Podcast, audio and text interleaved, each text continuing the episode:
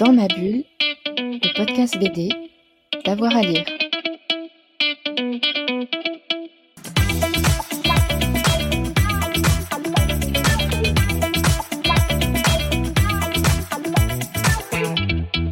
Bonjour à tous et à toutes, bienvenue dans ce nouvel épisode de Dans ma bulle, votre podcast 100% BD avec avoir à lire. Aujourd'hui, j'ai le plaisir de revenir avec vous sur une bande dessinée qui a marqué ce début d'année chez Glénat. Il s'agit de L'arme à gauche qui nous emmène sur les traces d'un ancien activiste italien réfugié en France, un homme qui entreprend ce qui pourrait s'apparenter à un dernier voyage avec son passé.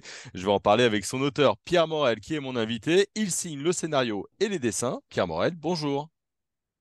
Bonjour. Ben, ouais, c'est bon. Alors, on se souvient euh, de Passe Misère, de la Profélara post-mortem ou bien encore les autres gens. Euh, ce personnage était le perso un personnage secondaire d'une autre BD. Qu'est-ce qui vous a donné envie euh, de raconter son histoire dans L'arme à gauche? Ben, c'est vrai que c'est un perso secondaire d'un Michel et qu'il il m'intriguait un peu moi-même. Du coup, euh, je voulais aussi essayer un, un autre type de récit, un peu moins euh, basé sur la comédie. Et du coup, ben, je me suis dit pourquoi pas faire son histoire parce qu'il est plein de. Dans Michel, on comprend des, des trucs sur son passé sans jamais, euh, sans jamais trop en parler clairement. Et du coup, là, ben, je me suis dit c'est le moment, quoi, c'est l'occasion. Hmm. Et je voulais faire un nouveau truc aussi, mais sans, euh, tout en restant dans cet univers-là, en essayant de raccrocher les wagons pour faire un truc un peu plus, pour euh, enrichir le, le- l'espèce d'univers de Michel, quoi, le Michel verse. Le Michel Verse. Euh, je fais une parenthèse, Pierre. Est-ce que je peux vous priver de votre main droite? Ouais, parce que je pense que vous... Ah non, il y avait un petit couac. Je croyais que vous étiez en train de Ah, taper la sur la table qui grince. Ah, Ouais, c'est la ouais, table c'est la qui table grince. qui grince. Pardon, pardon, Je pardon. me Pas tiens de... bien. Ouais, ouais, pas de, pas de problème. Alors, Mario, euh, je l'ai dit, hein, c'est un ancien activiste italien, euh, l'Italie des années euh, euh, 70, des années de plomb. Il s'est réfugié en, France. Il approche la soixantaine. Euh, il se met en route. On va le retrouver un petit peu désabusé, un peu bonhomme. Il endure la solitude, la vie sauvage sans trop broncher. Il se cache euh, pas mal et il emprunte les, chemins de traverse. Mais pour vous, qui est ce, Mario? Comment est-ce que vous le voyez? Et pour moi, c'est une espèce d'archétype de ces mecs euh, italiens qui étaient militants et qui, et qui sont venus en France quand ça, a commencé à, se gâter pour eux. Et puis, il y a eu la doctrine Mitterrand qui font que Mitterrand a accueilli ceux qui renonçaient aux armes. Et euh, après, Sarkozy a annulé ce truc-là. Pardon. Donc voilà, c'est pas un personnage précis, c'est pas des faits euh, qui ont existé historiquement, c'est pas juste quoi ce que je raconte, mais c'est euh, pioché dans divers trucs euh, à droite à gauche, diverses sources d'informations, et c'est une espèce de prototype de, de ces personnages-là euh, qui ont fini euh, vieux papy, euh, tranquillou, alors qu'ils faisaient des... Ils étaient assez jusqu'au boutiste dans le- leur militantisme à l'époque, quoi. Hmm, Chose c'est qui est vrai. plus trop possible aujourd'hui, de la même façon en tout cas. Ouais. Comment vous l'avez travaillé, ce personnage? Il y a eu beaucoup de documentation sur euh, ces, ces activistes? Non, il n'y a pas beaucoup de documentation. Je prétends pas être euh, euh, fiable historiquement et tout ça. C'est euh, c'est brodé, quoi. Mais il y a de la doc un peu quand même parce que ça m'intéressait. Donc j'ai lu quelques bouquins et j'ai lu pas mal d'interviews de gars. Il y a Battisti, mais il y a Eric De Luca qui était un peu dans ces trucs-là, mais qui est pas, qui était pas recherché pareil quand même. Euh, voilà, il y a, ce documentaire d'un vieux gars qui s'appelle euh, Moscone Vibucco qui s'appelle Ils étaient les Brigades Rouges. Et c'est sur les gars euh, qui ont été interviewés, il a 10-15 ans le truc, je sais pas, qui ont été interviewés après leur, temps de prison, ou il y en a qui sont encore en prison, qui rentrent dormir en prison et tout. C'est des gars qui ont kidnappé Aldo Moro à l'époque et qui l'ont buté, quoi. Et, et de voir que ces gars-là ont fait ça, et maintenant c'est des petits papis tout à fait euh, inoffensifs en apparence, quoi, euh, qui vivent leur petite vie euh, que tu pourrais croiser au PMU. Il y a un côté un peu fascinant. Ce gars-là aussi avait fait un autre documentaire qui s'appelle, euh, je crois que c'est Terroriste à la retraite. C'est sur des, des gars pendant l'occupation qui balançaient la- des bombes à la gueule des Allemands et qui finissent un petit cordonnier dans Paris. C'est un truc qui est, plus vieux quand même, hein, mais il y a une espèce de gros décalage entre ce qu'ils ont fait et comment, comment ils finissent.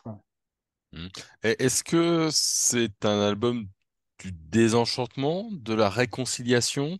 Comment vous le, vous le voyez? Parce que, euh, ok, vous l'avez dit, alors du coup, il a, il est un petit peu euh, âgé, on va pas tout déflorer, mais effectivement, il y aura des rencontres importantes vis-à-vis de, de, son passé.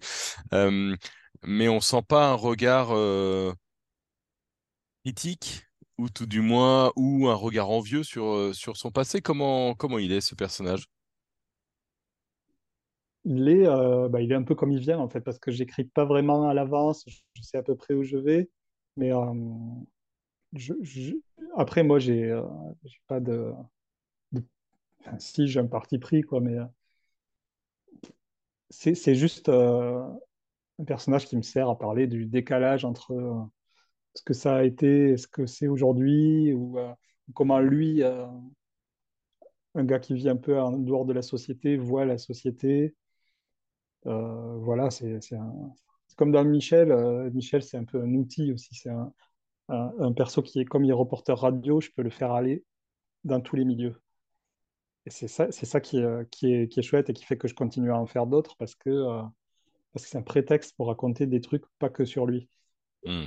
Pardon. Et, le, le Mario, là, c'est pareil un peu, quoi. C'est euh, c'est un road trip, en fait, le bouquin, où au début, il apprend que quelqu'un est mort et on comprend que bah, il va le retrouver, quoi, ou, ou la retrouver. Et, et du coup, c'est un espèce de road trip euh, pédestre qui est euh, ponctué de flashbacks. et petit à petit, ça, ça raconte de son enfance à, à, sa, à son désenchantement euh, à l'âge adulte, quoi.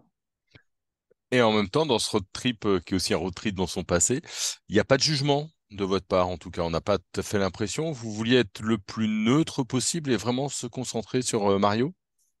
Ah non, moi, je suis pas neutre, mais euh, euh, enfin, il n'y a pas besoin de d'appuyer les trucs pour, euh, pour dire quelque chose, quoi. Ça se, je sais pas, j'espère que ça se comprend à la lecture. euh. Euh, si ça a l'air neutre, c'est c'est pas une posture, c'est un- c'est une, ouais, enfin, ça l'est pas neutre. Dans le fond, ça l'est pas. Mhm, bien sûr, ça l'est pas. Est-ce que c'est aussi le portrait un peu de, de- d'une France euh, rurale, entre guillemets? Il prend que des chemins de traverse, euh, ce Mario? C'est ça, c'est ça. Et ça, bah, c'est inspiré d'un tout petit bouquin euh, de Werner Herzog, qui, euh, tout jeune, à la vingtaine, euh, il a une pote qui est à l'hôpital et qui va clamser, euh, qui est à Paris. Et lui, il habite en Allemagne et il se dit, ben, avant, je vais aller là te voir une dernière fois et j'y vais à pied. Et il traverse tout le, nord-est de la, enfin, l'Allemagne, une partie de l'Allemagne et le nord-est de la France jusqu'à Paris à pied. Ah, il n'est pas connu à l'époque, hein, il, est- il a 20 ans et quelques. Et il squatte, il, il rentre dans des maisons vides pour dormir, euh, il voit des gens, euh, enfin l'espèce, ce qu'aujourd'hui on appelle la diagonale du vide, lui, euh, euh, le- l'est de la France. euh, ce, trip-là à pied, il l'a fait, et c'est un peu cette ambiance-là, quoi. Donc c'est ça, ça, ça c'est un bouquin qui m'avait marqué, qui est très court, qui s'appelle Sur les chemins de glace, je crois que c'est chez Payot. Il est très court, il fait euh, même pas 100 pages peut-être, mais c'est assez chouette. Mhm. Et aussi, il a euh, les BD de, de Tsuge, ça n'a rien à voir hein, à la lecture, mon truc, et ces BD-là. Mais euh, Tsuge, il y a plein d'histoires où euh, c'est de l'autobiographie un peu dissimulée euh, sous de la fiction, où il va dans des, coins paumés du Japon, euh, se loger dans une auberge pourrie. Il y a un peu ce côté euh, décrépit de la, de la campagne oubliée. Voilà. C'est, France, à part les grandes villes, le reste, c'est assez terne, quoi. Il y a, il y a quelques coins de campagne où ça bouge, mais il faut se dire que euh, les petites villes françaises, c'est pas la joie, quoi. Et, euh, et- et il y a plein de, de- de coins euh, ruraux où c'est la depse. Pour, pour venir de là, je le sais, quoi. Ouais. En même temps, ça offre une image presque aussi apaisée de, de Mario qui vit à la belle étoile, qui chante avec les oiseaux. Ouais, ouais, lui, mais lui, c'est un mode de vie choisi et c'est euh, encore plus hors du, hors du monde, quoi. Mais il y a, y a de la ruralité subie, on va dire, aussi. Ouais. Pas par lui.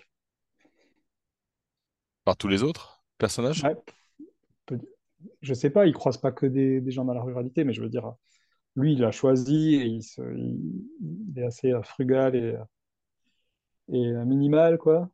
Enfin, minimaliste. Et, mais il y en a, je, en fait, je veux pas spoiler, mais à un moment, il croise deux gamins dont les parents galèrent, machin. C'est aussi ça, les, gens. euh, Enfin, c'est pas dans le bouquin, ça, mais les gens s'en- s'endettent pour vivre dans des maisons en crépi, en bossant euh, tous les jours pour avoir euh, des abonnements Netflix et tout ça. Et ils ont que ça, quoi. Hmm. Ouais, il y a- une... J'ai cassé l'ambiance. Ah ouais, un petit peu, hein. Non, mais c'est pas de la BD documentaire, mais effectivement, vous, vous y faites passer un certain nombre de choses, alors qu'on a l'impression que ce personnage est apaisé et que c'est une quête euh, pour lui-même, quoi. C'est que derrière, il y a un fond euh, euh, à double lecture. Oui, oui, ça c'est sûr, il va, euh, il va dans ce, voyage, il le fait pour lui-même. hein. Euh, la finalité, elle est pour lui, quoi. Pour lui et, euh, la personne qui est partie. Mais euh, ouais, après, c'est un prétexte, ce road pour raconter euh, tout ce qui se passe sur le chemin, tout ce qu'il croise. C'est un prétexte et pour faire des flashbacks et pour raconter tout ça. Et, maintenant, l'album, ça fait pas loin d'un mois maintenant qu'il est en librairie au moment où on enregistre cette émission. Il fait son propre chemin. Comment vous le vivez, ça? Euh, pas tout à fait à moi, je crois qu'il est sorti vers le, 1000 mais le 15 janvier ou un truc comme ça. Ouais, ben, il y a de la presse, c'est euh, c'est bien. Après, euh, son propre chemin, on verra dans quelques mois ça, les, les bouquins. C'est quand il y a les retours qui vont arriver que qu'on verra, quoi. Parce que avant trois mois, deux mois et demi, trois mois, je, je peux pas dire, quoi. Hmm. C'était un personnage secondaire. Il y a d'autres personnages qui vous inspirent, que vous aimeriez raconter? Euh, non, je, fais un autre Michel, là, qui sortira fin août, sûrement. Chez l'employé du mois, toujours. Michel, c'est toujours chez l'employé du mois, c'est un éditeur euh, pote, euh, tout ça. Et, euh, mais non, parce que les autres n'ont pas. Je j'aurais l'impression de broder pour raconter du passé sur les autres personnages, tout ça, alors qu'il c'est pas nécessaire. Alors que lui, il y avait ce côté. euh, Hmm, on aimerait bien savoir quand même. Il est, un peu, dans Michel, c'est un peu le, gars qui pousse des gueulantes, euh, qui est toujours plus militant que les militants, euh, l'ancien combattant un peu. Et du coup, je me disais, il y a quand même un truc à crever, quoi. Et par rapport à l'arme à gauche, qu'est-ce que vous aimeriez que les lecteurs et les, et les lectrices en retiennent? Une fois la dernière page tournée. Bah, qu'ils aient envie de lire les Michel. Merci beaucoup, Pierre Morel. Bah, merci à vous. L'arme à gauche, c'est donc euh, chez Glénat, une BD qu'on a beaucoup euh, aimée. Euh, si vous avez aimé, vous aussi, eh ben, n'hésitez pas à nous laisser un petit commentaire. Et puis, on va revenir très vite avec euh, Dans ma bulle. On a pas mal d'émissions à vous faire réécouter, un peu plus de 200. Et puis, abonnez-vous, comme ça, vous aurez une notification à chaque nouvel épisode. Merci à tout le monde et à très vite. Dans ma bulle, le podcast BD, d'avoir à lire.